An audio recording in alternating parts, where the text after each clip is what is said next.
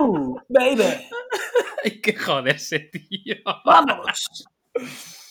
Me No, tío, están, están las cosas muy achuchas. Tú cuando No, te pegas un no tiro, me coloco al lado y, y yo estoy también, tío. Ya, ya Y todo bien, Javi, y todo bien. Javi, he de decir que no he podido evitar que producción haya puesto a grabar y se te, ha oído- y se te está oyendo cantar. Después de esa mega intro. Espera. Ay. No, pero es verdad, es verdad. es Espera, verdad. espera, espera. Ni siquiera hemos grabado, ni siquiera hemos grabado como es debido. eh, eh, cuando grabamos Heavy Mental, por ejemplo, el- el- el- la, la cuña y tal. Pero hay aquí, hay aquí voces muy prometedoras. O sea, Deberíamos, deberíamos regrabar la cuña, ¿eh? Deberíamos regrabarla. sí. El Va siendo hora ya, claro, tío. Ya lleva un tiempo ahí. Una cosa así como Heavy Mental para los muy cafeteros o algo así. Así con voz susurrante. Oye, podríamos hacer una versión de la intro especial para algunas, para algunos, algunas fechas concretas o algunos momentos. Eso estaría En guay. plan, de, en plan, de repente iniciamos con un jazz y nos ponemos todos a hablar así. Bienvenidos a Heavy Mental.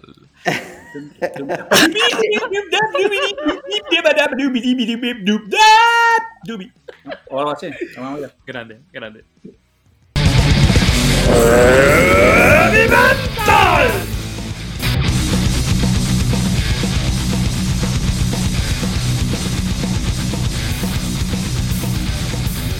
Hola a todos y muy bienvenidos a vuestro podcast favorito.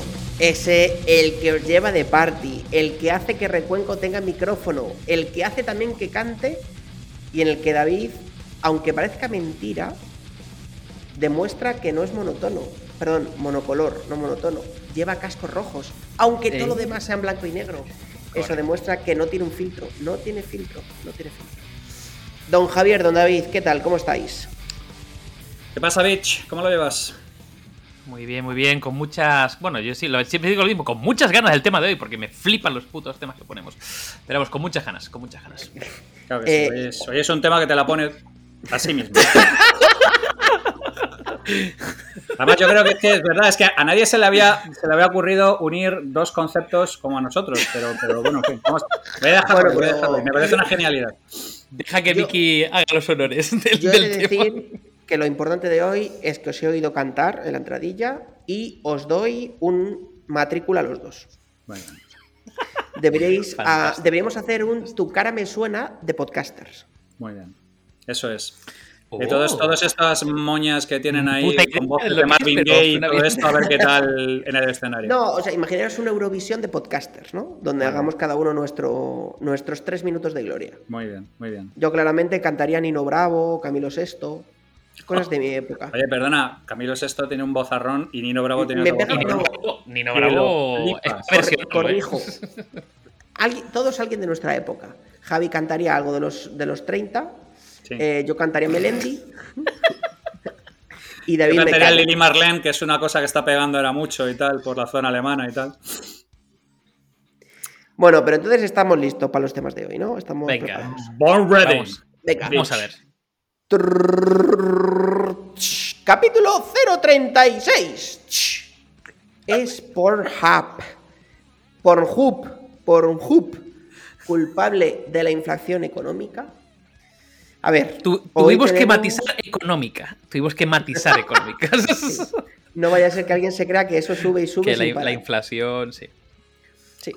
A ver, está bien, ¿no? Porque estamos en un momento interesante para, para lo primero siempre y para lo segundo. eh, También.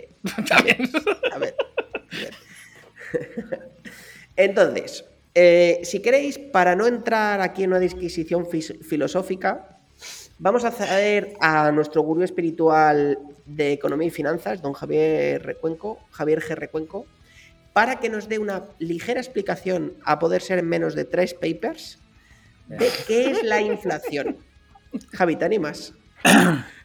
No, pero a ver, menos de tres papers es una pequeña charla de café, es algo que le cuento a mis hijas. Es... Os, voy a contar una cosa. Heavy Os- Mental, Heavy Mental está pidiendo lo mejor, como los Kiss, you wanted the best, you got the best. O sea, no, a ver, ¿Os acordáis que en el último capítulo dije que había un paper como de 80 páginas eh, hablando de modelos de valoración y tal, que David Sí. y yo habíamos visto como en el 2005 o no me acordaba ni cuándo y tal. Sí. Bueno, pues para que veáis cómo son de cafeteros nuestros seguidores. Lo hubo han encontrado. Dos, per- dos personas por Twitter que nos pidieron, queremos el paper. Y yo, vamos a ver. No, no, y lo encontré. Era del IS, efectivamente. Y lo encontré. Y encima hicieron comentarios. No, pero es que el paper, pero es que eh, tú dijiste modelos de valoración de no sé qué y esto tal. Y yo, mira, eh, ¿sabes? no me acuerdo ni lo que Eso, es a ver si aprendes a no tocar de oído, sobre todo cosas del 2005. Que nuestra gente, nuestra gente está precisamente para estas cosas, para sacarnos los colores. Yo cada vez veo más claro que tendríamos que tener una pequeña sección en los programas donde metamos cosas de los fans y de la peña y los comentarios. O sea, porque hay que decir que, y lo hemos, lo hemos mencionado muy pocas veces, ¿eh? últimamente, recibimos unos correos, Sí. pero unos correos tan espectaculares. O sea, de- Ahí, brutales, ahí tío. es- ahí están en barbecho. Comentarios de que- todo tipo. No, no, no, de verdad. Tenemos una comunidad que vale su peso en osmio y que Total. efectivamente deberíamos capitalizar de alguna manera. Sí, su peso no es mío, efectivamente. Completamente de acuerdo. Ay, mi madre. Bueno, entonces, Javi, Bueno, pues inflación. vamos a ver, inflación, inflación, inflación, inflación, inflación. Si nos ponemos muy, muy, muy, yo qué sé, muy el hormiguero, Muy, muy inflacionistas. exactamente, nos ponemos muy inflacionistas, la inflación es el proceso eh, descontrolado que hace que los precios aumenten.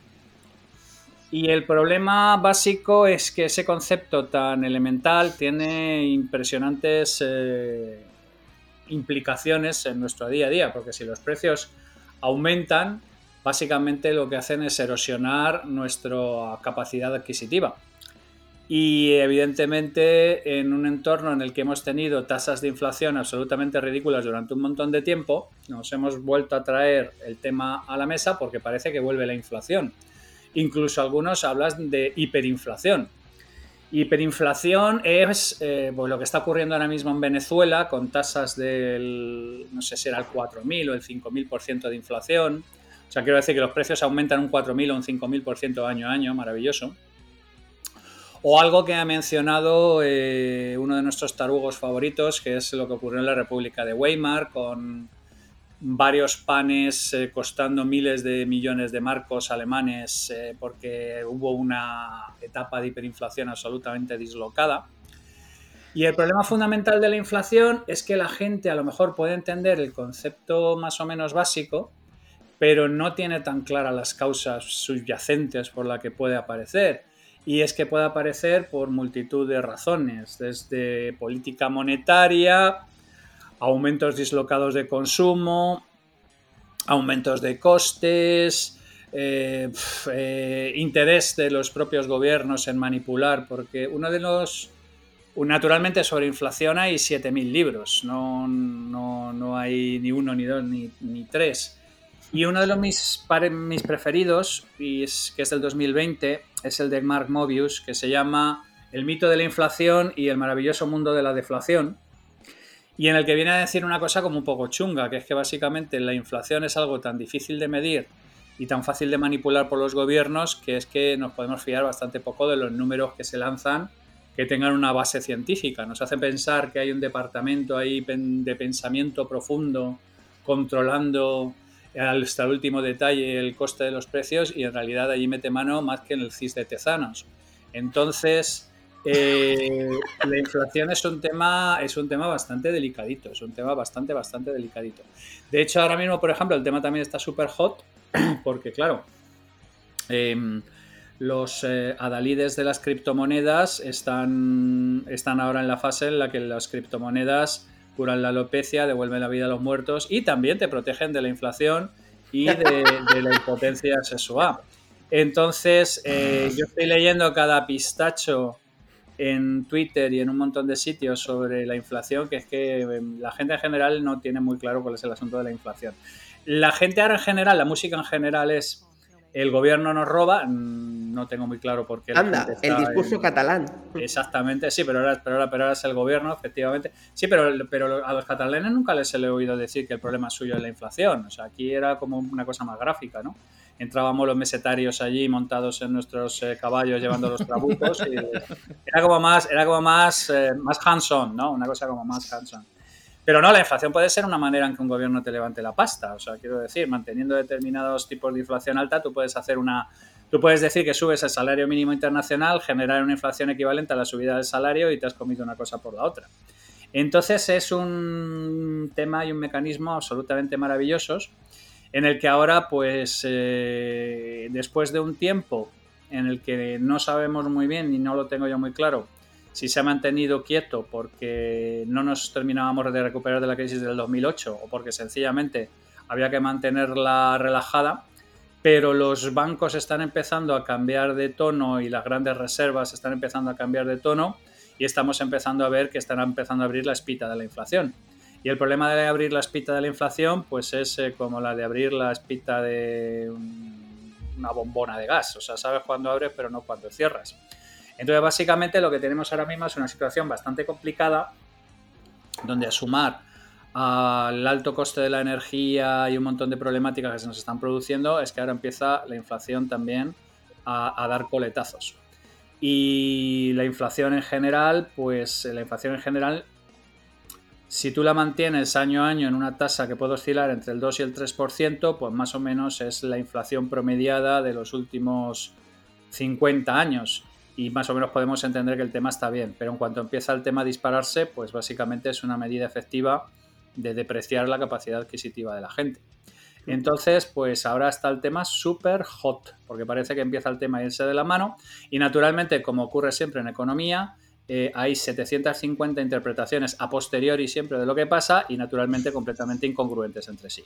Hombre, como, como, estudiante de Administración y Dirección de Empresas, es decir, que, que repugno, eh, no repugno, afirmo. repugno. Afirmo. Y que es verdad, porque yo, joder, recuerdo en macroeconomía, ¿no? Que es eh, principalmente donde se ve temas de inflación, tipos de interés, oferta, me demanda y situación un poco general Claro, uno de los grandes puntos es que es muy difícil medir cuando hay una deriva inflacionista, deflacionista, de subida baja de tipos de interés, la deriva y si es un indicador o es un empujador, ¿no? Y esto es, muy complicado de, de, evaluar, ¿no? Si la inflación es un indicador de otra cosa que está generando un sesgo y entonces hay inflación, o la inflación no es un síntoma o no es el resultado, es el problema, ¿no? Eh, sobre todo cuando se entra en una vorágine inflacionaria. Entonces, Dave, tú que has estudiado, porque a ti te mola empollar estos temas, ¿cuáles son los principales, los principales motivos para que suban los precios de inflación? Que es un poco lo que está moviendo la, baraja. De hecho, de hecho, yo me había, me había empollado un montón de curiosidades sobre la inflación que me parecían súper interesantes que luego, luego lanzaré. Pues mira, había una, había una concretamente de, de o sea, de, dentro del como el top 5 ¿no? de, de, las mayores inflaciones que había en la historia. Una de ellas la, la, la, ha comentado Javi, que es la de la República de, Weimar. ¿no? Y básicamente ahí eh, hay, hay, una anécdota muy curiosa que sale en un libro que se llama Paper Money, eh, ¿Un donde un, un librazo yo no me lo he leído, ¿eh? No me lo he leído. Esa es la, referencia la cogí eh, por ahí, ¿eh? Pero, pero la verdad que me lo, vi y, añadí, lo, añadí automáticamente a mi, a mi, a mi listita. Vale, entonces, básicamente la anécdota era un estudiante que fue a, eh, que fue a, un restaurante allí, pidió un café y se tomó un menú y al final pidió un segundo café al final del menú. ¿no? Pues básicamente la diferencia entre lo que costaba el primer café y el segundo el primer café costó, creo que era unos 5.000 marcos y el segundo unos 14.000. Entonces, esa es como la, diferencia. Espera, espera, y déjame adivinar, se tomó el café el mismo día. No, no, mismo día y vamos, con, una franja. De hecho, estaba buscando también cuál era el, el, récord de, eh, de aumento de inflación. Y había uno que yo no sé muy bien cómo medirlo, pero vamos, eh, son básicamente 6 y 6 son 12, 13, 14 ceros. O sea, 41, 9 y 14 ceros. Por ciento. Por ciento. Mensual. Eh, que ocurrió básicamente en Hungría después de la Segunda Guerra Mundial. Lo que significa que los precios, los precios se duplicaban cada 13 horas. Cada 13 horas se duplicaba el precio, literalmente. Muy bien. Claro, entonces esto suena, esto suena un poco como ciencia ficción, pero cualquiera de vosotros que haya vivido como yo desde prácticamente el albor de la humanidad, se acordará de hace unos cuantos años en Brasil los, tiempos, los precios actualizados en tiempo real en los mercados. Eh, Venezuela cerró el año pasado con un 700% de inflación. y, por lo visto van de puta madre, porque el año anterior cerraron con un 2.200 o algo por el estilo. Están encantados, claro, jauja. Eh, bueno, eso, aquello es una maravilla, aquello es el paraíso. Son felices. Aquello es el paraíso, evidentemente, como no puede ser de otra manera. O sea, quiero decir que, claro, parece que, parece que, mm, que son situaciones, em, no sé cómo decirlo, em, anómalas que solamente se dan en determinadas circunstancias pero una buena hostia hiperinflacionaria se la puede comer cualquier país en cualquier momento en cuanto se produzcan las condiciones correctas. De hecho, tú has dicho, has dicho lo de las criptomonedas y en el fondo ahora mismo eso está como de forma paralela, ¿no? En el sentido de que la gente saca el dinero, saca dinero de, digamos, el, circuito habitual, ¿no? Fiat, y lo mete, digamos que lo intercambia a criptomonedas, pero todavía no hay sitios donde tú puedas comprar y vender de manera regular con criptos, ¿no? Eh, claro, si de repente empieza a haber una serie como de nuevos ricos eh, o de millonarios de repente que empiezan a eh, cambiar de nuevo de cripto a fiat, vamos a tener una inflación del copón. Entonces, motivos, motivos de inflación. o sea, motivos de subida de precios, ¿vale? Para, todos los públicos. subida de precios, pues básicamente incremento de, digamos, de las materias primas, por lo tanto hay un incremento de fabricación, por lo tanto hay un incremento de, los precios, o sea, se mete, digamos, en la cadena. Subida de salarios, o eh, subida, por ejemplo, del coste de, suelo o el coste, digamos, de vivienda y demás. Es decir, los costes necesarios para, producir, para producir los productos que finalmente se compran, por lo tanto, eh, tiene, eso repercute en el, precio. Entonces, eso, es como un primer eje, ¿no? La subida de mm, algo que influye en la producción de un bien o un servicio. Eh, la otra sería la subida de o sea, el incremento de la demanda por encima de la oferta. Ahí, ahí se tienen que subir los, los precios.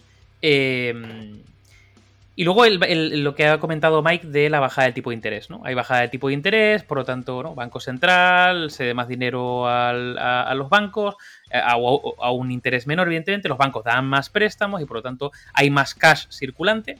Eh, la gente evidentemente compra más y al comprar más hace que haya una mayor escasez de esos productos, por lo tanto al final el precio sube. ¿no? Es decir, cuanto más la peña gasta más o tiene más circulante para poder invertir, se mueve evidentemente la economía, pero al final los precios van subiendo. Y, lo otro sería lo contrario, literalmente. ¿no? Y luego hay un caso que es, eh, que yo creo que es el caso de Venezuela, es el caso de imprimir tu propio dinero. Es decir, tú le puedes pedir al Banco Central eh, que de alguna forma eh, empiece a darle a la máquina y lo que hace el Banco Central es imprimir dinero, pero lo imprime con un cierto criterio. Si tú empiezas a imprimir dinero, ahora que tal soy Venezuela, empiezas a imprimir dinero, al final te estás metiendo en una espiral del infierno. Porque lo que está haciendo es que cuanto más dinero imprimas, eh, tu dinero en relación a otras monedas, o a la moneda, o al dólar en este caso, va a valer menos. Por lo tanto, los productos tienen que incrementar el precio, ¿no? Y te encuentras cosas muy absurdas como que, no sé, hay billetes de un millón, un billete de un millón de lo que sea, ¿no? Porque al final tienes que empezar a hacer ese, ese, ese matching, ¿no? Entonces, yo con esta reflexión os quería hacer una pregunta a vosotros. Joder, Jesús. COVID, COVID, la respuesta es COVID. Contagiados, contagiados, todos los que estáis escuchando el podcast. esto, esto, esto es SIDA nada más, no os preocupéis. Vale, entonces, pregunta, pregunta, pregunta.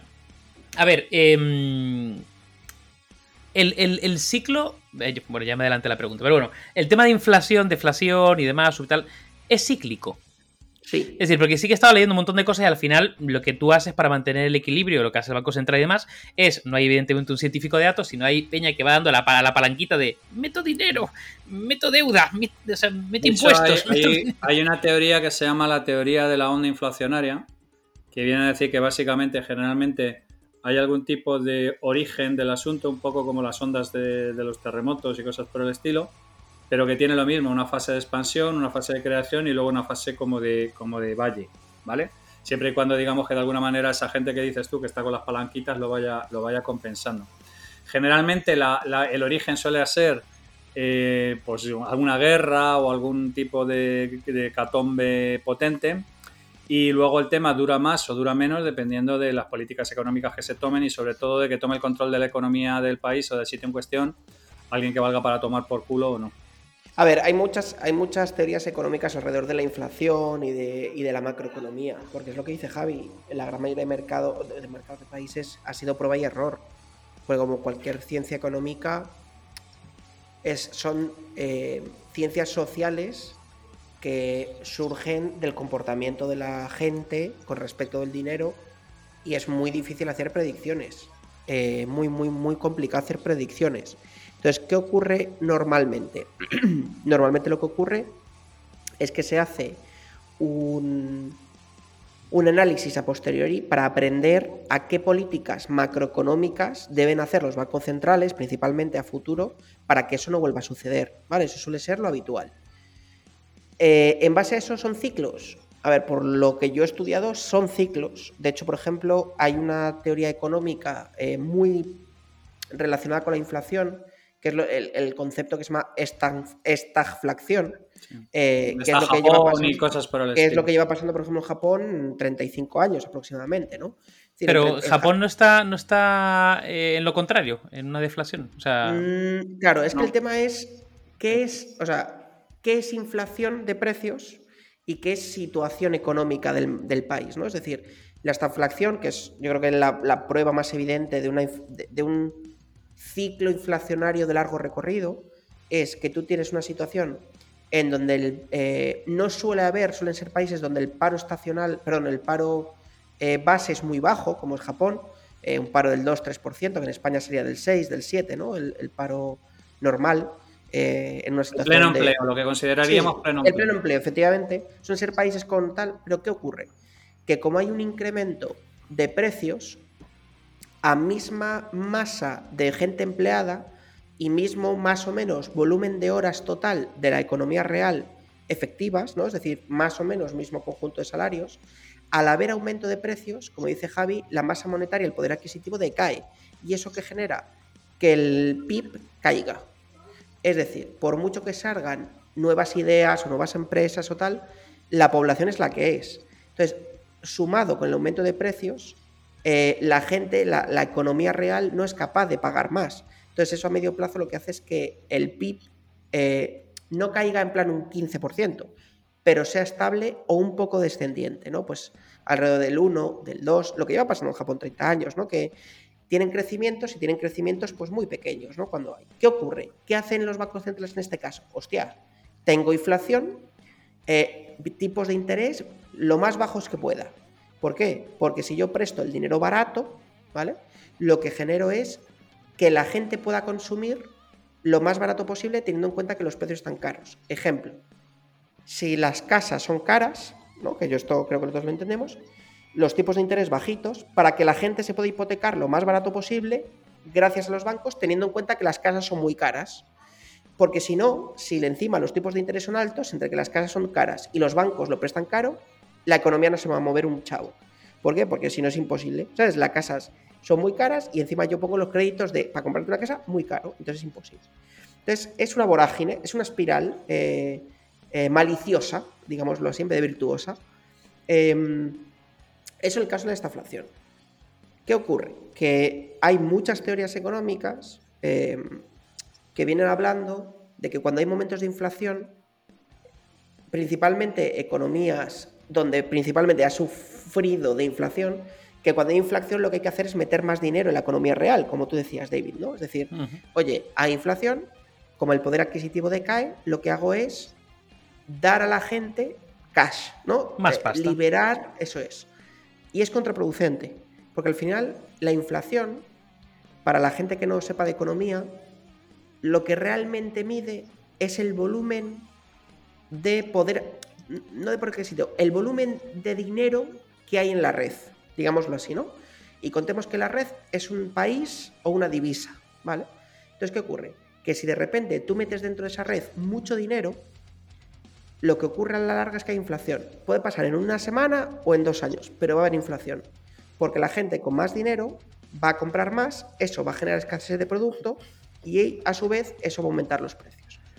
Pero una, cosa, Michael, lo que acabas de decir, una cosita. Eh, em, claro, cuando tú dices que eh, hay mayor circulante, ¿no? Hay mayor cash para poder invertir, al final todo se basa en, deuda.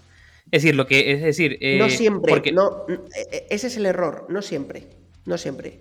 Eh, por ejemplo, te voy a poner un ejemplo chorra. Estados Unidos.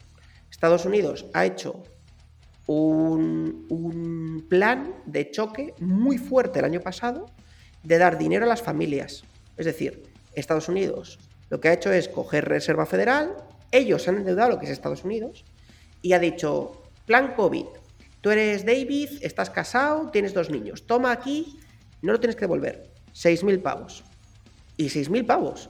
Entonces, ¿qué ocurre? Que Estados Unidos hace un- dos semanas o tres ha dicho, hostia, inflación del 9%, creo que era, o del 8%. Siete y medio, pero es la más alta en los últimos 15 años, ¿eh? Claro, en- entonces, ¿qué pasa? Que dice la gente, hostia, ¿esto cómo ha sido? Joder, porque le has soltado 2 trillón a 300 millones de personas. Entonces, ¿qué ocurre? Que el mercado... eh, e- esto, mira, yo creo que se entiende muy fácil. Imaginemos que el mercado somos nosotros tres, ¿vale? Somos nosotros tres. Y los tres tenemos pasta para comprar un Ferrari. Pero Ferrari solo fabrica uno al año o dos al año. ¿Tú qué crees que va a hacer el de Ferrari? ¿Va a bajar el precio o lo va a subir? No, vende, Lo va a pero subir. Claro. ¿Vale? Y ya está generando inflación. Pero si Claro, nosotros pero- pero ¿qué tres, pasaría? espera, espera, Pero si qué- nosotros tres no tenemos ese millón y solo lo tiene Javi, el precio no está marcado por el poder adquisitivo de la gente. No está marcado por el nivel de cash en el sistema. Está marcado porque Javi puede y hay una demanda para una oferta. Y entonces el precio estaría más regulado. O sea, esto parece como muy de, de librillo, ¿no? Parece que es como muy fake. Pero la economía es así. Es decir, es tan sencillo Sí, como sí. tú estás inyectando. No, no poder adquisitivo, porque a, a lo mejor la gente se hace lío con esto. Estás inyectando Masa monetaria. masa. Exacto. El concepto sería masa monetaria en el sistema de una u otra manera. Y esa masa monetaria lo que hace es run, run, run, run el circuito. ¿Qué pasa? Que el circuito, hay mercados, como puede ser el mercado europeo, que es mucho más amplio, entonces eh, es, es más lento para lo bueno y para lo malo. Por ejemplo, los tipos de interés en Europa están súper bajos de hace mogollón de años, cuando ya se habrían podido empezar a, a subir hace tiempo. Eh, Y digo entonces, yo. bueno, sí. A ver, y digo yo, por amor de Dios, que llevamos ya décadas y siglos con esta mierda. ¿No se puede sofisticar un poco más el tema? Es decir, mm, porque, o sea, yo cuando, cuando empiezas a como a tirar del hilo para ciertas cosas dices, es que a nadie se le ha ocurrido, mm, estamos en la era de los datos y intentar sofisticar un poco más el tema, por ejemplo, pues yo que sé, ahora es como, pues si meto un poco más de pasta, entonces los precios suben. Bueno, y, y si de alguna forma se empiezan a regular los precios por un lado, se empiezan a manejar no sé cuánto, hago una proyección del efecto que va a generar esto, eh, no sé, o sea, como que estamos en un punto de puedes hacer proyecciones, puedes limitar cosas, Demasiadas variables. Con otras. demasiadas jodas, variables. No. No, no, te- Vale que es un entorno complejo y ahora Javi sacará la chorra con el Kinevin y tal. Pero me refiero que, que joder, a- a- algunos intentos habrá que hacer para no decir mm, toco palanca, veo lo que pasa, que palanca. ¿no? Mike, Mike lo ha dicho antes y es trágico, ¿vale? Pero es que la economía, como decía el otro, es la ciencia lúgubre. O sea, la economía única y exclusivamente lo que hace es cuando ha ocurrido algo que normal, sobre lo que normalmente no tiene el más mínimo control, No tienen ni puta hace idea. la autopsia y dice, mira, pues esto es lo que pasó y esto es lo porque... de-". Y la mayor parte de las veces lo que hace es una simplificación, porque evidentemente estamos entrando en un sistema plenamente complejo. Entonces, ¿cuál es el asunto? Eh, la economía utiliza simplificaciones de las eh, reales dinámicas que hay. El libro este que os he mencionado antes menciona que es que realmente medir la inflación es complejísimo, es muy, muy, muy Es complicado muy complejo. muy complicado. La idea fundamental es, la idea fundamental, y es, y es, y es terrorífica, pero es. em, la idea es que una economía puede absorber un determinado tipo de daño cuando está fuerte. Nosotros desde el 2008 estamos tiritando y no nos hemos terminado de salir del asunto. Y estamos básicamente funcionando a base de que el sistema está dopadísimo y a base de que el Banco Europeo ha dicho que compra todas las emisiones de deuda que hacemos en todos los países y a base de que, digamos, de alguna manera hay barra libre en lo que llaman quantitative easing, ¿vale? Entonces la economía está dopadísima. Si de pronto, por ejemplo, nos cortaran todas las cosas que se están haciendo para mantenerla artificialmente alta, nos comeríamos una crisis de puta madre que normalmente incidiría en la capacidad de reelección de la clase política que toma muchas de esas decisiones. Con lo cual, básicamente, lo que estamos haciendo es patadas a seguir. Pero el problema para la patada a seguir es que se te acaba el campo. Llega un momento en que se te acaba el campo. Y el problema es que cuanto más grande estás dando las patadas a seguir, más grande es la bola y cuando hay que pincharla, la, burbuja es, particularmente, particularmente grande. Entonces el asunto es que hay, eh, como casi siempre, demasiados incentivos colocados de mala manera para que estas cosas no ocurran. Y el asunto es que ya, digamos que de alguna manera los endeudamientos de los países están yendo de la mano. Nosotros ya nos hemos ido al 126% del PIB o cosas por el estilo. Y entonces lo que están intentando de alguna manera es enfriar la economía, que suele decir retirar masa monetaria, putear un poco más la puesta en marcha del asunto y ver si el motor se nos va parando poco a poco sin griparse. Eso porque es. un tema jodido. O sea, el tema... es, la forma de parar la inflación es cómo quitar masa monetaria o, fuerza, o sea, cómo quitar fuerza al, consumo, ¿vale? a la economía real, ¿no? Que se llama. Sin hacer que el PIB caiga. Eso es lo jodido. Por eso eh, Japón no lo ha conseguido. Porque Japón intenta, se la suda que la gente no vaya a vivir y a trabajar allí. Ponen los visados de súper difíciles, no sé qué. Tiene tipos, tipos, de tipos reales negativos. O sea, te, dan dinero por pedir prestado dinero, básicamente y, ni con esas lo consiguen. De hecho, mira, hay una cosa que me, gusta mucho que has dicho, David, em, que es el tema de, eh, imagínate, el Big Data enfocado a la macroeconomía, ¿no? O a la inflación. Mira, hay un ejemplo buenísimo que es el tío que ganó el Nobel en el 18, Paul Romer, ¿vale? Este tío ganó el Nobel por las innovaciones tecnológicas enfocadas en la macroeconomía. O sea, el tío lo que intentó es cómo modelizar la macroeconomía y cómo conseguirlo. Pero claro, lo ganó por eso y en paralelo a la gran mayoría de macroeconomistas de la época, este llegó a ser presidente o vicepresidente del Banco Mundial, ¿vale? Este tío. Eh, dijo que era una pseudociencia, porque cualquier tipo de em, macroeconomía basada en matemáticas, en modelos matemáticos, es algo que no se explica por sí mismo. O sea, un tío que, te está, que, que gana el Nobel por la innovación en la macroeconomía, parte de la base que decir que la macroeconomía basada en números y no en personas no tiene sentido. No, no, yo estoy de acuerdo, ¿eh? O sea, yo estoy de acuerdo con eso y, estando 100% de acuerdo con eso, creo que la alternativa no es jugar a los dados. es decir, habrá que avanzar para acercarnos lo posible a ciertos modelos. Hay, tres factores ahí, ¿vale? Hay tres factores ahí. A ver, cuéntanos los atractores, Javi. No, no, no, Bueno, tiene que ver, tiene que ver. Tiene que ver pero no os voy a dar la turra con el asunto. La, primera es que all models are wrong. ¿Vale? And some, are useful. Em, la mayor parte de los modelos económicos son, si los quieres entender, son triviales. Si los quieres poner en práctica, son inmanejables. Porque el número de variables es absolutamente eh, delirante. Entonces, generalmente lo que funcionamos es con simplificaciones como la elasticidad de la demanda y todo este tipo de cosas para que la gente entienda qué tipo de mecánicas se producen por abajo, pero se producen 7000 al mismo tiempo que son prácticamente inmodelables. espera, y tú explícale qué es un índice estogástico, algo elástico o algo inelástico. Eso es. Tú explícaselo a un economista sí, pero a un matemático que pasa por ahí y dice, pero vamos a ver, la mitad de esto que os habéis montado los economistas encima de las matemáticas es mentira. Esa fumada que os habéis inventado. No, no, no, y es mentira. No, porque aquí tenemos un, índice estocástico que cumple el 95% de los casos. Sí, sí. Y un matemático dice, ¿y el otro 5? Y si te desvía toda la muestra, ¿qué pasa?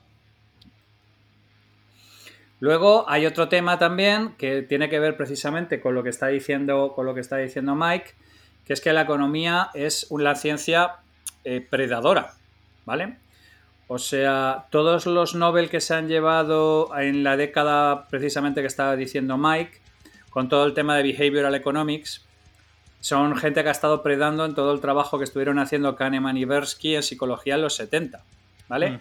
Es darse cuenta que la economía no es una ciencia exacta porque trabaja con, oh cielos, personas. Y las personas, oh cielos, el Homo economicus que actúa siempre de manera racional, como es debido y salvaguardando siempre sus intereses y tal, pues está ahí con, pues los unicornios, con los elfos eh, y, con la política económica del gobierno español. Entonces estamos en, ese, en ese país de, de, nunca jamás. También, también hay una cosa, Javi, perdona un mini inciso, que creo que es relevante. Trabajamos con personas y también trabajamos con políticos. Y ese es el tercer factor que iba a mencionar. Que no, son personas. Son entes. Son entes. Si Pedro Sánchez nos escucha, que me chupe un huevo. No, me refiero. Eh, trabajamos con políticos cuya opinión, es decir, me da igual que sea de izquierdas, derechas, de centro. Viene un partido y lo cambia todo el de política monetaria. Eh, me da igual las políticas de Pedro Sánchez o Rajoy antes o de Zapatero, tal. Cuando un país te cambia una política monetaria, que ese país empiece a reaccionar y coger esa política monetaria, no es. O sea, eso de que dicen te cambio, lo invento ahora que está de moda. El, el tipo de contrato temporal y el indefinido. ¿Tú crees que el resultado de eso se ve este año o el que viene? Ni de puta coña. Pero si están diciendo que la reforma laboral de 2013 es este año 21 donde han empezado a ver el resultado de ese cambio de contratos. sí, sí, sí, sí, entonces, ¿qué pasa? Que es complicado conjugar electoralismo y la política monetaria de un país o la macroeconomía de un país. Javi, no, no, es, no es así. O sea, no es exactamente así, pero sí, sí es lo que iba a mencionar yo. Si hay que tomar una decisión por el bien de la política económica del país versus electoralismo, es que no es una decisión, la decisión está clara. ¿Vale? O sea, el, electoralismo triunfa absolutamente siempre. Y entonces, cuando tú manipulas las pajitas de sorber y de soplar, te puedes encontrar con cosas tan maravillosas como que si aumentas el salario mínimo interprofesional a mil pavos, pero al mismo tiempo permites que la inflación se vaya al 7%, el poder adquisitivo de la gente ha bajado en lugar de subir. Claro, claro. ¿Vale? Entonces, como tenemos estos tres problemas, que es un tema complejo y que es difícilmente modelable,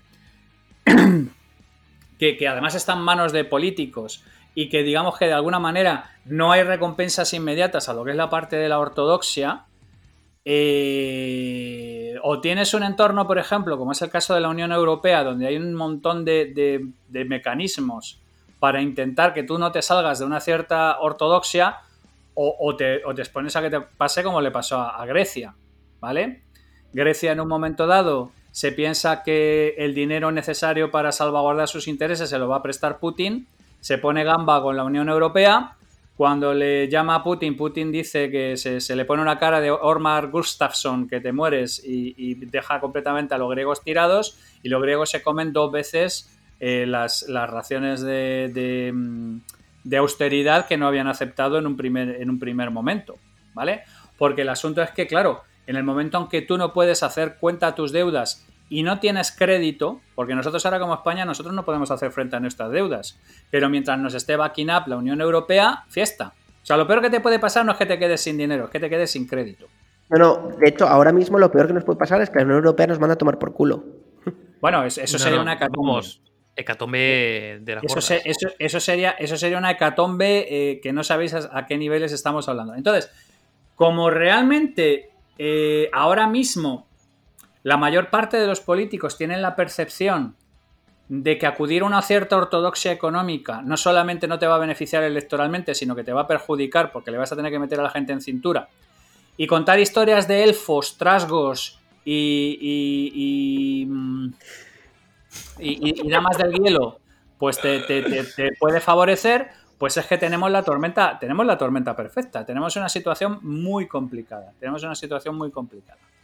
Y claro, el asunto es, hombre, esto no es casaputas de arriba, como puede ser Venezuela, como puede ser, pero llega un momento en que, digamos que de alguna manera tú, eh, no es una caída de golpe, son un montón de escalones que vas bajando poco a poco de una manera determinada. Y en el momento en que ocurre una macro circunstancia, como puede ser la crisis energética en la que estamos teniendo, que sobre todo viene porque como hemos querido transicionar de golpe y porrazo de las economías del petróleo, que está bien, hacia las economías verdes, pero no hemos dado tiempo ni hemos asegurado las tecnologías de transición como era el gas, y el gas depende de Rusia, y encima nos hemos puesto gambas y hemos decidido que es el mejor momento de intentar presionar a Rusia con, que Ucrania entre en la OTAN, pues tenemos una situación que es potencialmente extremadamente volátil y potencialmente extremadamente peligrosa. Y además tenemos los iluminados del séptimo día de Bitcoin, que están aprovechando el asunto para eh, determinar que es que la mejor manera de que cuando si lo hemos hablado en alguna ocasión cuando cuando lo peor que le puede pasar a tu gobierno es que te pierda el respeto porque cuando te pierde el respeto ya empiezas a dudar de todas las decisiones que tomas sobre ti. Y entonces es cuando empiezas a mirar por ti mismo y entonces es cuando empiezas con el individuo soberano las criptomonedas cómo sacar todo del circuito etcétera etcétera etcétera. Es que a ver la economía a mí me parece que es una ciencia fascinante porque en realidad es la ciencia compleja por excelencia lo que ocurre es que nunca he entendido cómo se ha abordado la ciencia compleja por excelencia desde ecuaciones de, tercer grado. Tú has, tú igual que yo, Mike, estudiando el asunto. A ver, y no solo, y no solo eso. Que no hay que ser tampoco aquí lumbreras para darse cuenta que el que hace. Eh, la gente que suele ser grandes economistas eh, tampoco son eh, los más inteligentes. Es decir, hay ingenieros fantásticos de todos los tipos, arquitectos, pero en general los grandes economistas no son eh, de media, ¿no? Hablo de la media. Sí, sí, no, no, estoy completamente no son, eh, brillantes intelectualmente. Por supuesto, hay gente que sí, que hay gente buena.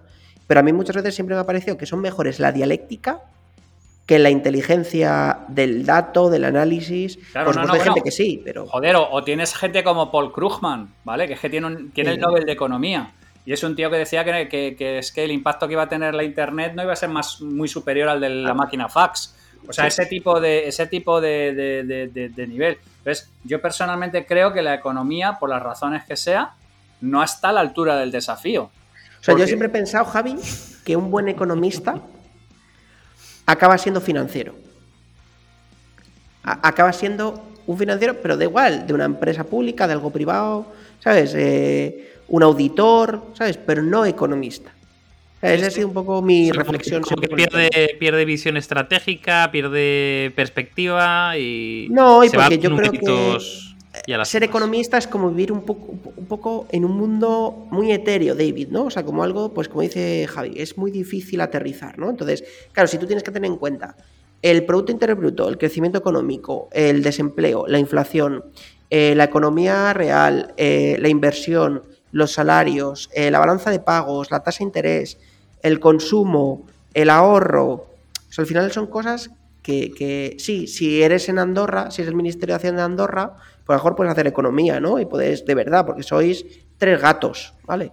Pero cuando estás hablando de un país tocho, eh, a partir de volumen, son tantas las variables, tan complejas, eh, con un sistema monetario o, de divisas totalmente descentralizado e independizado para los bancos, que es muy difícil, muy difícil hacer un, control real de eso. O sea, un control o analizarlo. O sea, es muy complicado. pues eso todo son teorías. Espero que estemos trabajando en. Ya no digo que de alcanzar la psicohistoria de, Asimov, pero estar trabajando mínimamente en sofisticar un poco el tema porque tela. Oye, una cosa, pregunta. Eh, eh, no, pregunta no. Eh, experimento especulativo. a ver, con respecto a la inflación, a ver qué pensáis. Em, imaginamos que se monta un experimento, bueno, un experimento, se monta algo como lo que no se ha visto en la serie Mr. Robot. Pero bueno, en Mr. Robot, eh, vale, pues bueno, imaginemos un experimento como el de Mr. Robot, que es literalmente, cojo y reseteo todas las deudas de todo el mundo y la pongo a cero, ¿vale? No dejo registros en ningún banco de nadie, ni de países, ni de personas, ni de empresas, todo el mundo a cero, literalmente y a todo el mundo le pongo, eh, imaginemos en este caso, ¿eh? le pongo la misma em, cantidad en su cuenta. Le pongo un millón. Hmm. ¿Qué pasaría? ¿Al día siguiente? Todo es la, la mierda. Al día siguiente.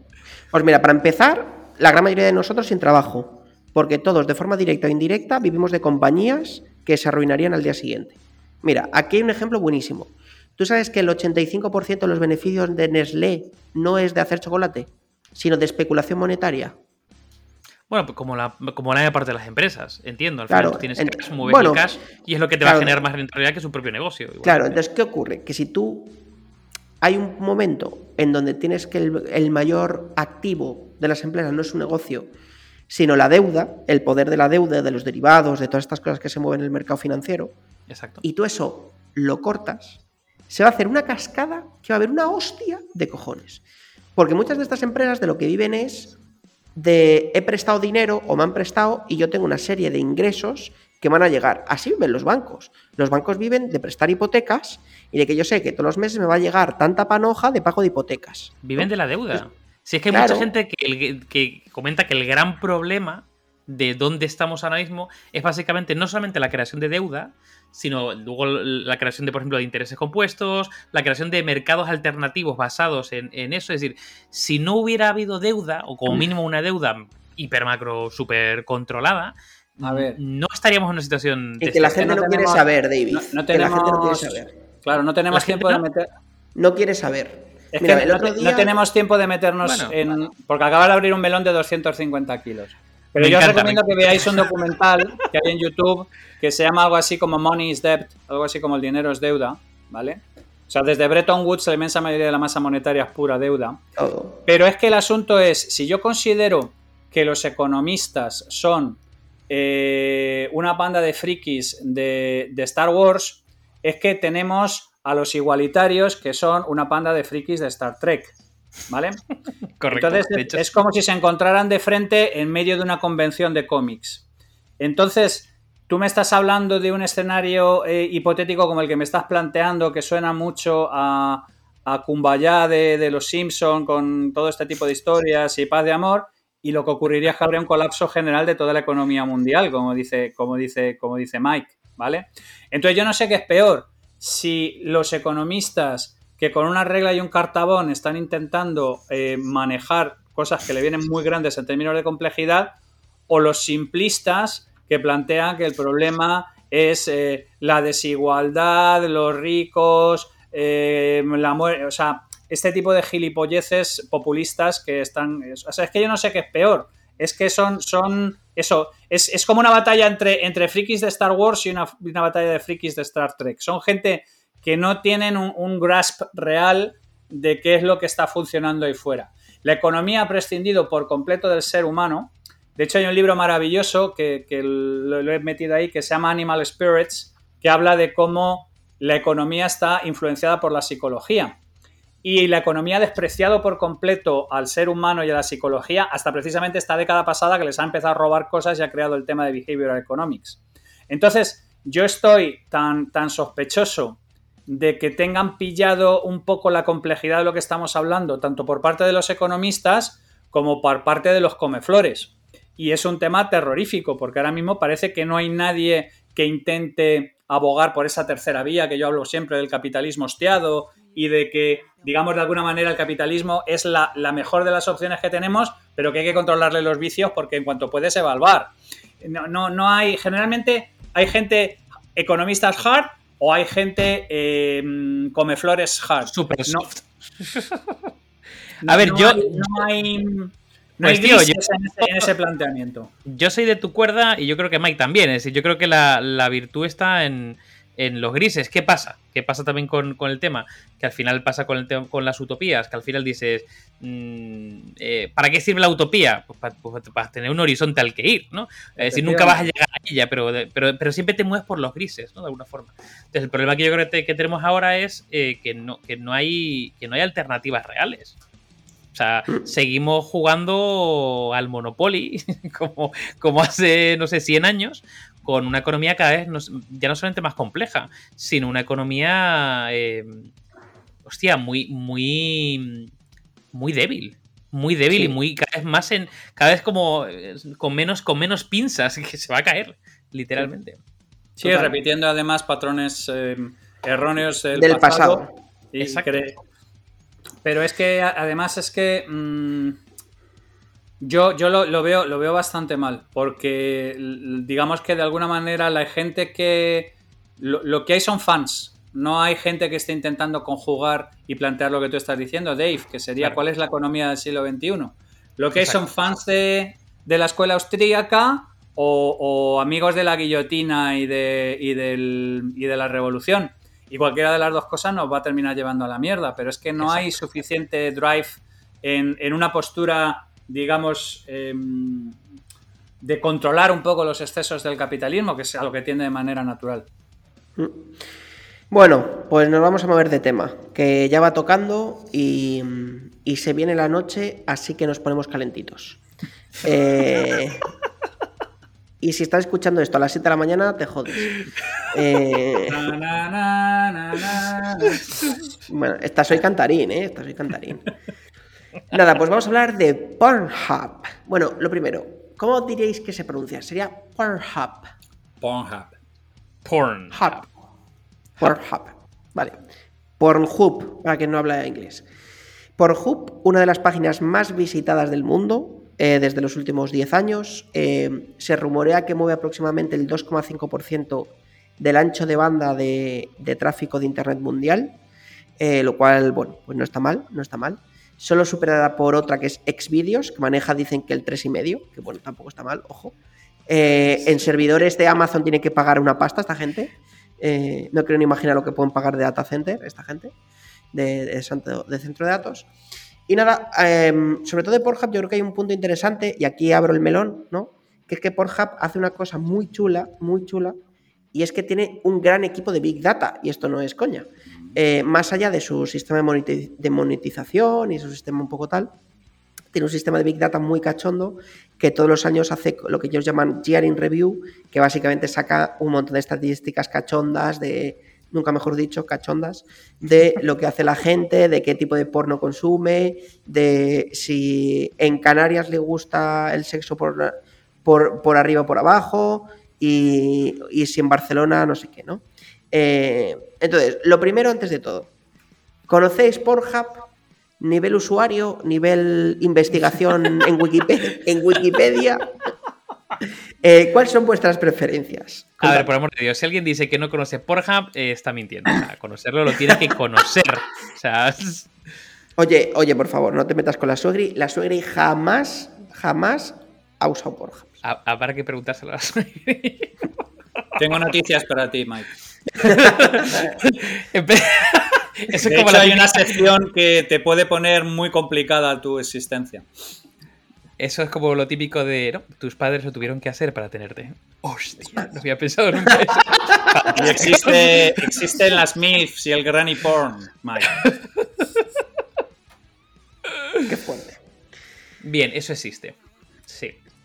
Vale, entonces, lo primero. eh, ¿Conocéis Bueno, a mí, el. a mí, a mí, para empezar, o sea, eh, la empresa que hay detrás de, de, de Pornhub, que se llama MindGeek, o sea, eh, ya no solamente que con su- canadienses. con- los canadienses, no solamente que con Pornhub eh, ya controlen, sino No, que no, no. empiezan a empe- si- si empiezas a sumar webs que tienen y yo creo que pueden controlar, no sé, evidentemente la mitad de internet no, pero vamos, que, que el porcentaje sube, ¿eh? Tienen eh, RedTube, YouPorn, eh, todo tipo de productoras de contenido para adultos, tipo Brazers, Bueno, es que ha habido bastante, ha habido bastante consolidación en el, en el mercado también, ¿eh? O sea, O quiero sea, decir que- Javi, ¿conoces? Espérate, espérate un segundo. Javi, Monopolio, monopolio. Javi, ¿conoces la estructura empresarial del mercado en porno internacional? Hombre, Vamos a ver, te lo voy a explicar de otra manera. Celio Espera, espera, espera. Espera, espera, espera, espera. Cualquier persona, y eso posiblemente me lo podrá contrastar Dave también, que haya estado en innovación en los últimos eh, 20, 30 años, ha mirado al porno en más de una, más de dos y más de tres ocasiones. Hombre, of course. El porno... Espera, espera. ¿Ha mirado al porno o ha mirado porno? No, por las dos cosas. Ambas. Las, las dos cosas. O sea, el porno ha estado detrás de varias de las innovaciones más, más bueno, de todo, tío. Desde, desde, desde el ancho de banda, las tecnologías de compresión, eh, la comunicación de masas, la adopción de las tarjetas de crédito, eh, la adopción de los vídeos. el primer pedido de 2.000 vídeos para la gente de JVC fue de Caballero, que era una productora porno sueca. El porno, como toda cosa estigmatizada, ¿vale? Ha estado siempre moviéndose en el filo de la navaja de la innovación. Y vamos, del porno hay muchísimas cosas que aprender. También hay muchísimas cosas que intentar evitar, porque es un negocio fringe. Y como todo negocio fringe, Muy hay fringe. demasiadas tentaciones para tomar atajos y cosas por el estilo. Pero, pero el porno es un negocio al que cualquiera que se dedique a la innovación de negocio, como en mi caso, ha, ha mirado mil veces. Porque además históricamente ha estado en, en un montón de cosas super hot. De hecho, de hecho em, hay, un montón de libros maravillosos, como el, como el, de, el de este tío, el de Patch and Bars, el de The Erotic Engine, ¿vale? Eh, yo tengo por ahí un report de que se llamaba algo así como Pornovation y era un grupo de gente que se habían mezclado gente de la industria del porno con, futuristas, ¿vale? Ballard, que es, que es un, escritor de ciencia ficción, decía aquello de que el sexo por la tecnología es, igual al futuro. O sea, a ver, la, la, la, la labor que el porno ha desarrollado en términos de estimular la innovación tecnológica es brutal. Ha tenido un montón de problemas con un montón de cosas y, ha habido su buena ración de, negocios dudosos e incluso posiblemente esté alterando de manera negativa mucha de la cultura eh, sexual de un montón de gente porque les genera una serie de, de expectativas que no son muy reales. Exactamente pero, pero no es, es imposible desligarlo de, muchas innovaciones. O sea, a mí es una industria que me fascina, ¿para qué te voy a engañar? Y sí, efectivamente, tengo más o menos claro una idea de cómo son los grandes grupos y sé que ha habido un proceso de consolidación, como en un montón de cosas, y sé que, claro, que lo que, que están son industrias integradas verticalmente. O sea, son gente que, tiene el canal de distribución, el canal de producción. Tiene todo, ¿no? El, 360, ¿no? Exactamente. O sea, se ha montado el Disney de, lo caliente, ¿no? Sí, sí, no, no, la parte de integración. integración... La comparación de Disney con lo caliente me parece Bueno, a ver, todo se ha dicho. Es verdad, y, eso es cierto, que ahora que los últimos, no sé, ocho años, ¿no? Han llegado las grandes plataformas de distribución de contenidos VOD, Netflix, HBO, Disney, Amazon Prime, no sé qué eh, en el porno eso lleva existiendo 15 años. Eh, antes era Pornhub y antes era no sé qué, o sea, tendría otro nombre o otras empresas o tal, pero el VOD de contenidos de porno eh, lleva existiendo, pues que desde 2005 que existe YouTube o antes.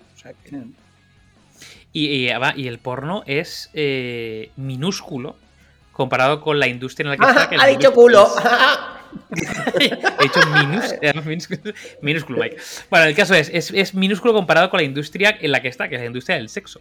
Es decir, tú empiezas a coger, eh, no sé, todo lo que gira alrededor, desde portales OnlyFans, ¿no? Eh, tipo OnlyFans y demás, eh, hasta toda la industria de gadgets para el sexo y es infinito de grande. A ver, yo creo que ahí también hay una parte en donde, yo creo que lo hemos comentado en algún otro capítulo, pero que está bien, que como sociedad estamos avanzando en general, ¿no? O sea, yo creo que como eh, sociedad estamos avanzando, es una sociedad eh, con menos prejuicios en general, ¿no? Eh, yo creo que sigue habiendo países más o menos difíciles, pero bueno, yo creo que en general en Europa somos un, un ecosistema con muy poco prejuicio y donde la sociedad ha avanzado mucho y eso también facilita que esa economía haya crecido, ¿no? Porque a lo mejor antes a la persona que le daba apuro pedir un juguete sexual X porque, ay, si me lo deja en el portal y alguien lo ve, me lo estoy inventando, por decir algo, ahora mismo a lo mejor es que le da igual, ¿no? Y, encima le puedo hacer hasta gracia, ah, mira que me he comprado, ¿no? Eh, entonces yo creo que también la apertura de mente hace que todo este ecosistema eh, esté subiendo más allá, por supuesto, de las innovaciones y no sé qué. Pero es que hay, varias fuerzas, hay varias fuerzas ahí digamos, funcionando al mismo tiempo. Espera, espera, espera, atractores. Eh, sí, efectivamente. Atractores de menor medida que los cinco que están afectando a todas las industrias, pero hay, un libro que a mí me gusta mucho que se llama eh, Stigma and the Shaping of the Pornography Industry de una tal Georgina Voss que habla de cómo, digamos, de alguna manera el hecho de que haya sido un estigma ha modificado de alguna manera la industria del porno y es fascinante. Porque claro, esta ha sido una industria de toda la vida hasta hace relativamente muy poquito clandestina. Entonces, en las industrias clandestinas tienen una, una, serie de particularidades que incluyen el mercado negro, eh, la discreción, el tráfico en efectivo, eh, un montón de cosas. Y cuando se le ha dejado, digamos, de alguna manera una cierta libertad a partir de los 70, joder, pues es que no me acuerdo cuál era, leí un libro, pero no me acuerdo cuál era ni cuál era la cifra, pero decía que aproximadamente calculaban que la contribución del porno a la evolución y la creación del e-commerce era del orden del 15 o el 20%. O sea que había un montón de cosas a las que la gente se había lanzado porque era porno y no tenía otra historia. Desde el uso de tarjetas de crédito, al viewing de cabinas, a un montón de cosas que, que, que, no estaban, no estaban en, ninguna, en, ninguna, No estaban en el radar de ninguna industria, el porno no las puso en el, mapa. radar de ninguna industria y, y, y, que no tenían ese drive tan potente como para gente de ir al salto en el vacío. Porque todos los que trabajamos en innovación mm. sabemos que el asunto es que lo que estés planteando tiene que ser una killer app, tiene que ser algo tan brutal para que tú des un salto en el vacío y digas, no tengo ni puta idea de cómo va a funcionar esto, pero allá que voy. Y cualquier cosa que involucre la polla o, la genitalia en general. Exactamente, son, son, son, son, es un driver poderosísimo. Entonces, hay esta industria, que como dice, como dice Dave, es, parte de, una industria mucho más grande que la industria del sexo, claro. Es que, ojo, que con el sexo podemos incluir hasta, hasta, hasta los anuncios de yogures que incluyen. O sea, el, sexo es un driver fundamental y básico en, la pirámide de Maslow y, a partir de ahí se, sobre, sobre él se construye un montón de cosas. Pero la industria, por decir de alguna manera, del entretenimiento adulto y de todo este tipo de cosas, es una de las industrias más fascinantes que hay, porque es que en 40 años ha pasado de la, mm, de la clandestinidad, por decir de alguna manera. De las cintas, de, cintas VHS escondidas en una esquina de un videoclub. bueno, claro, acceder por el móvil en dos clics a... Claro, es que, es que volvemos, a, volvemos a lo mismo. Eh, el, porno ha evolucionado y ha cambiado brutalmente. O sea, si tú sigues, por ejemplo, la evolución de de Private, por ejemplo, ¿vale? Que era, fue una de las mayores productoras, está la sueca, y de cómo funcionaba. Esta gente tenía estudios de grabación, filmaba en, filmaba en España, filmaba en, Cataluña, no recuerdo en qué sitio tenían por ahí. Eh, eh, había trabajo, digamos, de... O sea, era como una industria de. como, como Bollywood, ¿sabes? Una especie de, de, industria paralela dentro de la industria. Tenía sus realizadores, tiene sus entregas de premios, tiene su Star System, tiene, tiene joder, un, montón de cosas espectaculares. Eh, eh, eh, ahora estamos volviendo, digamos, de alguna manera a lo que es la parte del porno gonzo y cosas, digamos, un poco más, más groseras y más directas. ¿Por qué? Porque hemos ido a los dispositivos hiperpersonales, donde ahí, digamos, de alguna manera es una experiencia un poco más... Gratificación instantánea y vamos a lo que vamos. Eso es, una, una, pero, pero digamos que de alguna manera el porno y la industria del entretenimiento adulto ha ido evolucionando con la sociedad y a una velocidad que ya les gustaría, yo que sé, a la banca haber evolucionado exactamente igual que ha, evolucionado el porno con respecto a los cambios en la sociedad. Hmm. No sé si queréis que pasemos por curiosidades, Dave, ¿no? Sí, yo, iba a decir, el, como, como, dijo Mike antes, eh, el tema de, que todos los años lanzan, bueno, hay una parte de estadísticas muy fuerte de Pornhub y todos los años lanzan su informe, su Year in Review, ¿no? Como el informe, además con verticalizado por países y tal, muy interesante. Eh, ¿Sabéis cuáles son los tres términos más buscados en Pornhub? Del mundo, ¿eh? En el mundo, ya no por país. Luego pasamos eh, En el mundo. ¿Se os ocurre a, eh, Hermana, prima no. y madre, no, no sé. Schopenhauer. no, no, espera, yo sé los de Javi. Paper, ludoteca y Kindle. No, pero son búsquedas dentro de Pornhub. O sea, la peña entra y ¿qué busca? Bueno, oye, Javi, ¿tú qué sabes si le mola ver libros de... O sea... recordad, que puedes tener tres doctorados y que te mola el porno con ponis. Hot paper, muy bien. No, pues a ver, el más buscado, el más buscado es hentai. Es muy curioso. Ahí hay un... Anda, hay el, porno, el porno manga japonés.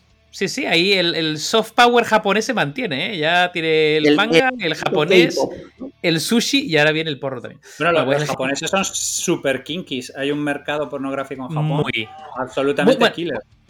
Ahora pasamos a, la reflexión kinky rápidamente, ¿vale? Porque ahí hay, un tema que a mí me. Mm, como me inquieta mentalmente. Pero bueno. Eh, hentai. El segundo es romance. Romance, ¿no? Romance. Y el tercero es group sex sexo en grupo. son las tres categorías más buscadas. En España. Espera, espera, espera, un momento, espera un momento, espera un momento. Sí. La segunda es romance. ¿Romance, tío? Sí, sí. O sea, que la gente ve estas pelis a ver si hay suerte y al final se casan al final de la peli, ¿o cómo va esto? Mira, la peña yo creo que ha dicho, mira, estoy cansado de que de repente al, segundo se la enchufan. O sea, habrá dicho un poco de, no sé... Quieren que haya un poquito de, de Schopenhauer, Un poco de realismo, un poco más de, oye, vamos a ver qué pasa. un poco, de Jane, Austen, Jane Austen meets Ron Jeremy, ¿no? Bueno, hay que ver, hay que ver si buscas romance qué coño pasa, porque ya te digo que no creo, no creo que sea de Jane Austen el tema. Bueno, entonces, en España concretamente, la primera eh, búsqueda era hentai también, ¿vale? Hostia. Pero la segunda es MILF. Ajá. O sea que Toma nota, Mike, España, esto te interesa. en España molan las MILF. Claro, hay que decir también que el, el perfil de búsqueda de, de porno en Pornhub probablemente sea, no sé, un 90% tíos. O sea, bueno, debe ser como bastante heavy. Vale, entonces, MILF y la tercera, la tercera búsqueda, porque la primera gente y la segunda la tercera búsqueda en España es español. O sea, como que nos mola el, el, digamos, el, El, porno, de gente que habla español. el porno local. No, no sé si por. No sé, no Claro, no, No, claro, ahí- ahora lo entiendo. Porque nos mola que la gente diga sí y no y no yes or no. Ahora eso- entiendo. Es, es por el idioma, tío, no lo entendemos. No, pero a ver, a ver, a ver, a ver. No, pero esto tiene su, tiene su punto. Hay varias, hay varias productoras españolas, ¿vale? Eh, Fuckings, bueno, hay un montón, hay un montón, con, con nombres maravillosos todos. Me, me gusta el nombre, o sea, el nombre es fucking. Sí, sí, hay una que se llama Fuckings, otra que era. Bueno, hay unos nombres de flipar. Ahora mismo no me vienen a la cabeza, pero son de flipar todos. El equivalente a los nombres de, de- de- de grupo de heavy metal. Literalmente. sí, en ese estilo, en ese estilo. Al- al- algo, mía. completamente, algo, algo completamente en esa línea. O sea, en vez, de, en vez de, imagínate, en vez de llamarse Coldplay, se llaman Calorplay, ¿no? O imagínate una. Hotplay. No, el caso es que, como en cierta manera en este tipo de fantasías tiene que ver un poco la una cierta verosimilitud y que tú te metas un poco en el ajo y, cómo te estás trencando a tu hermana, a tu hermanastra y este tipo de movidas, el tema del idioma es, es- importante. Entonces, como hay mucha menos producción en castellano que producciones en, en 200 idiomas, sobre todo en inglés, que es la, que más, la más dominante, yo puedo entender perfectamente que los sitios locales la gente está interesada en ver si hay material en, en el idioma local. Eso el tiene todo local. sentido. Pues me parece súper interesante, tío. Eh, Vale, y entonces, mi- la, la pregunta con respecto a, a- Bueno, luego hay búsquedas como muy random, bastante, o sea, como que están bastante elevadas en, a nivel mundial. Una es Harley King, ¿sabes? La. la, la, Sí, sí, la del Joker. Ah, la de- vale, ya sé quién es, joder. Y, y- y, eh, mucha peña busca Simpsons. En plan de mm, porno con los Simpsons. Pero vamos rollo- a ver, la gente está enferma. Ah, bueno, ah, mira, ahí, ahí voy yo con la reflexión. Es decir, no, no, no, esta reflexión Con tiene los su tela. Simpsons. Esta reflexión tiene su tela. A A lo ver, mejor les pone el culito de Flanders, vete tú a saber. esta reflexión tiene su tela y se puede. Y voy a abrir como el cuarto melón del día. Vale. Em, bien. ¿Qué si, si tú. O sea, ya no digo que veas sexo con ponis, ¿vale? Eso. mm, No, no sé si lo respeto o no, pero está ahí, ¿vale? Ok. Pero imagínate, imagínate que empiezas a ver. eh, eh, evidentemente, eh, películas. O sea, eh, porno, ¿vale? Simulado. Donde. no sé. mm, hay una especie como de monstruo con cuatro pichas que se está pencando a una tía de mitad de tamaño. Vale. Bien, bien, Por ver ese vídeo probablemente no pase nada a nadie. ¿vale? Pero ahí hay un trasfondillo que habría que revisarlo. Como por ejemplo, pues yo qué sé, ver Peña que ve literalmente, pues, eh, películas porno donde eh, raptan a una tía y se la penca entre siete, ¿no? Eh, evidentemente está simulado, o sea, no ha habido. Pero, pero ahí dices tú, mm, ¿qué está pasando por ahí abajo, no? Al igual que puede llegar un punto, y llegará en el futuro, donde tú puedas comprarte un. Digo, iba a decir una, una. No robot, pero puede ser un robot también. eh, donde realmente mm, te mole reventarlo mientras te lo pencas, ¿vale? Entonces, claro, es un robot, no es un ser humano, pero el trasfondillo de ahí, o sea, el, trasfondo de todo eso, como que como que da un poco de miedito, ¿no? Es en el sentido de, vale, estás canalizando una parte mm, tipo Dexter, ¿no? El Dark Passenger. Estás canalizando eh, un rollo muy oscuro hacia un punto que lo estás canalizando con un vídeo o con un robot o con un peluche, que da igual, pero el trasfondo es bastante dark. Entonces, hay ciertas búsquedas y ciertos consumo de porno en internet que lo que viene a buscar el trasfondo, y en Hentai pasa mucho, básicamente por, la, por, por lo que decía Javi de que son muy kinkis, ¿vale? Eh, hostia, ¿no preocupa un poco, eh, no sé, que eso sea como una especie de vía de salida a un rollo muy, muy dark que cada vez se esté popularizando más? A ver, asusta, asusta. Ahí lo dejo. Pero ahí. Esto es como un poco el rollo de, del sadomasoquismo, eh, cosas de estas, ¿no?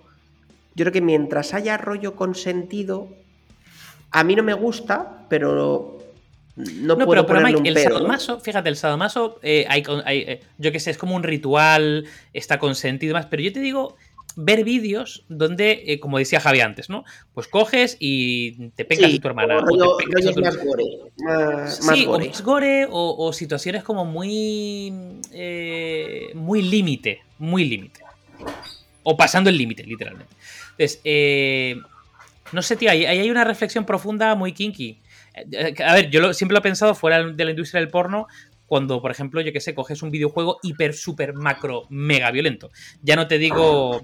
eh, no sé, no, no, no te digo Call of Duty. Te digo la versión más extrema, tipo A ver, yo- Karma. yo te digo- ¿sabes? Yo te digo lo que dice la ciencia, ¿vale? No hay una correlación directa, no, es que está muy estudiado, no hay una correlación directa entre el consumo de, digamos, de violencia en determinadas cosas y una actitud violenta o, digamos, enfermedades, eh, desarrollo de enfermedades psicológicas y cosas por el estilo. O sea, por ejemplo, en, asesinos de masas, el tipo de, comportamiento que se detectaba era, por ejemplo, eh, les gusta jugar con cadáveres de animales o les gusta, por ejemplo, les gustaba, por ejemplo, la, la piromanía. Eran, eran gente que, que- creaba incendios y que les producía una cierta excitación sexual. Pero no hay, no hay una relación directa entre eh, consumo de este tipo de material y desviaciones. Sin embargo, eh, dentro del feminismo hay varias eh, líneas que vienen a decir, hay un libro muy famoso que se llama Pornland, que habla de eso, que hay tesis de que básicamente la industria del porno ha alterado por completo la sexualidad de los hombres y los ha conducido a una especie de... mm, al dar rienda suelta a una serie de fantasías de dominación y de salvajismo y de brutalidad, han condicionado por completo el tipo de los modelos que tienen con el tipo de relaciones sexuales o ese tipo de cosas. No lo sé hasta qué punto es científico el asunto o tiene una cierta carga ideológica. A mí me, personalmente me parece que es un contenido delicado, pero que no se puede trazar una recta de regresión tan, tan No, evidente, no. ¿vale? Porque además es que rápidamente, normalmente cuando había algún tipo de escándalo moral, ya sabes lo que la paga siempre. Siempre la paga los videojuegos, siempre la paga el heavy metal, la paga el rol y en general lo paga lo que los padres no entienden, ¿vale? Ahora hay un tarao que ha cargado, se ha cargado a sus padres con una escopeta y a su madre y no sé qué pollas y la culpa es del Fortnite, ¿sabes? Pero es que este tipo de gilipolleces hacen mejores eh, titulares que un análisis real de, qué es lo que estaba pasando en esa familia y qué es lo que estaba ocurriendo. Entonces, yo he leído, macho, cosas en todos los sentidos. Desde que si la gente tiene eh, válvulas de escape como estas, no incurre en, realizar las, las cosas que no debe, a que son cosas que, digamos, de alguna manera deforma la percepción de, sexualidad sana, sea eso lo que sea, que se produce dentro del asunto. Y es un territorio muy delicado, porque, por ejemplo, como tú bien sabes, en Japón tienen una crisis demográfica de cojones, tienen una crisis demográfica de satisfacción sexual de cojones. Eh, cada vez hay más personas asexuadas en Japón, gente que se declara que no tiene el más mínimo drive sexual de ninguna clase. Y entonces, pues, pues, pues no soy capaz de establecer una relación causa-efecto evidente, pero está claro que, que, mm, que hay alguna movida y no sé en qué índole ni de qué manera ni en qué consecuencia, en el que si tú, digamos, de alguna manera no eres capaz de tener una aproximación sana, honesta y sin tabúes al sexo, pues evidentemente la represión es, siempre es algo dañino y que termina jodiéndote la cabeza.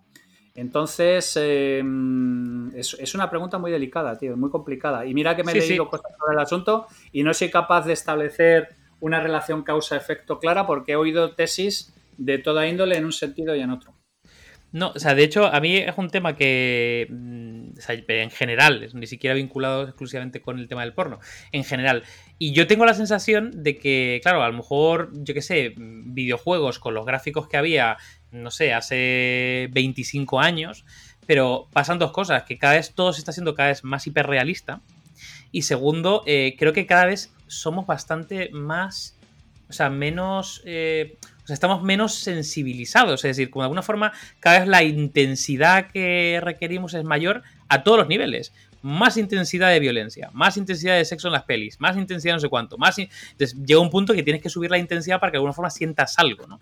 Entonces me preocupa que... Bueno, pues, ahí está un poco la reflexión, cómo absolutamente todo lo que hay alrededor nos lleva probablemente a tener un mayor nivel de intensidad para sentir algo a cualquier nivel. porque ha habido una insensibilización, ¿no?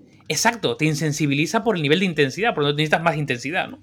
Eh, entonces, claro, eso por un lado. Y por otro lado, el hiperrealismo. El hiperrealismo de las cosas. Es decir, que ya no es. Ya no son dos monigotes eh, pixelados con cuatro. Sino, joder, estamos hablando ya de. Es que el metaverso, metaverso real empezará por ahí, eso está claro. Y de hecho, ya hay un montón de, software que te permite bueno, de, hecho es que no entendió por qué con esta vaina que nos ha dado con el metaverso no ha salido por ahí las cosas que hay en el mercado del porno, en, virtual reality, en temas de propiocepción, en temas de, de Porque simulados.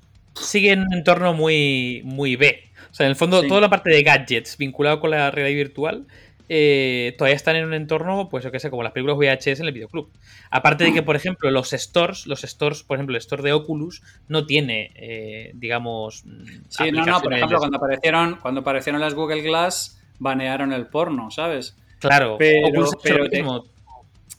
Sí, sí, no, por, eso te quiero decir que, eso, eso estaba en el libro este que os he mencionado de Stigma, ¿vale? Que habla de cómo ha, ha, condicionado todo este tipo de cosas. Pero yo creo que es que el problema fundamental tiene que ver con el tabú, con la no aceptación de la sexualidad como algo natural, más que, digamos, con todos los productos que predan en los problemas originados del tabú. ¿Sabes lo que te quiero decir?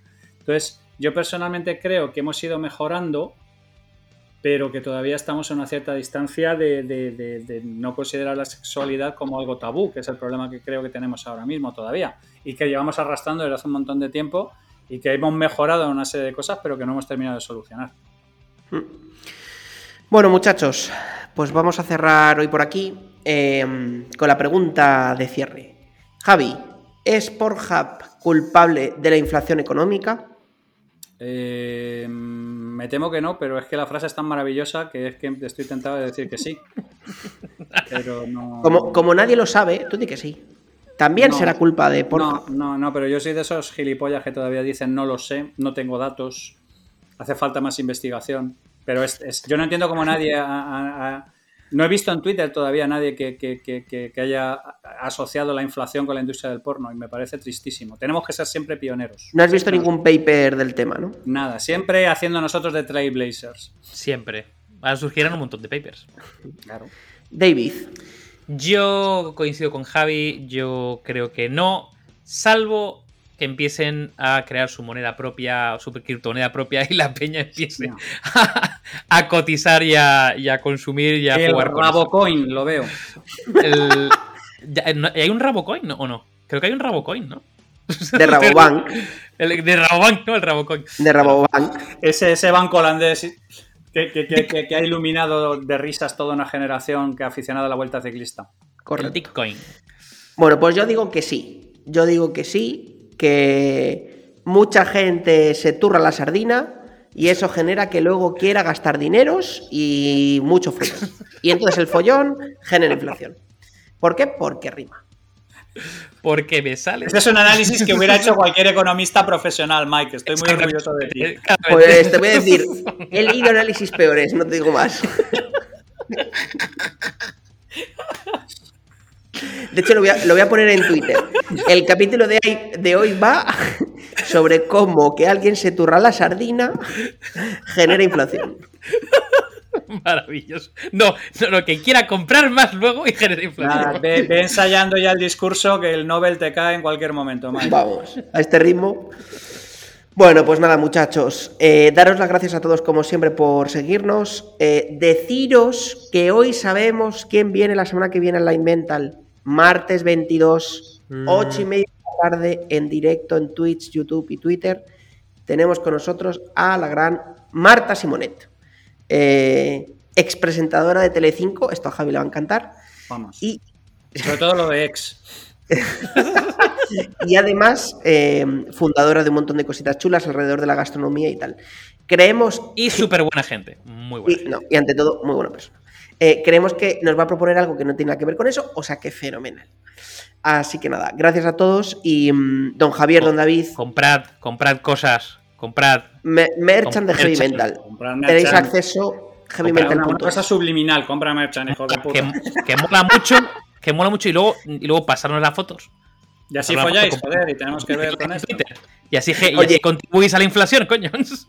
¿Cómo molaría un- una categoría en Pornhub que fuera heavy mental y es gente follando con nuestras camisetas, con nuestras tazas? No des ideas, no des ideas, Mike. Lo veo, lo veo, lo veo, lo veo. Patrocinamos un- un- una categoría de porno.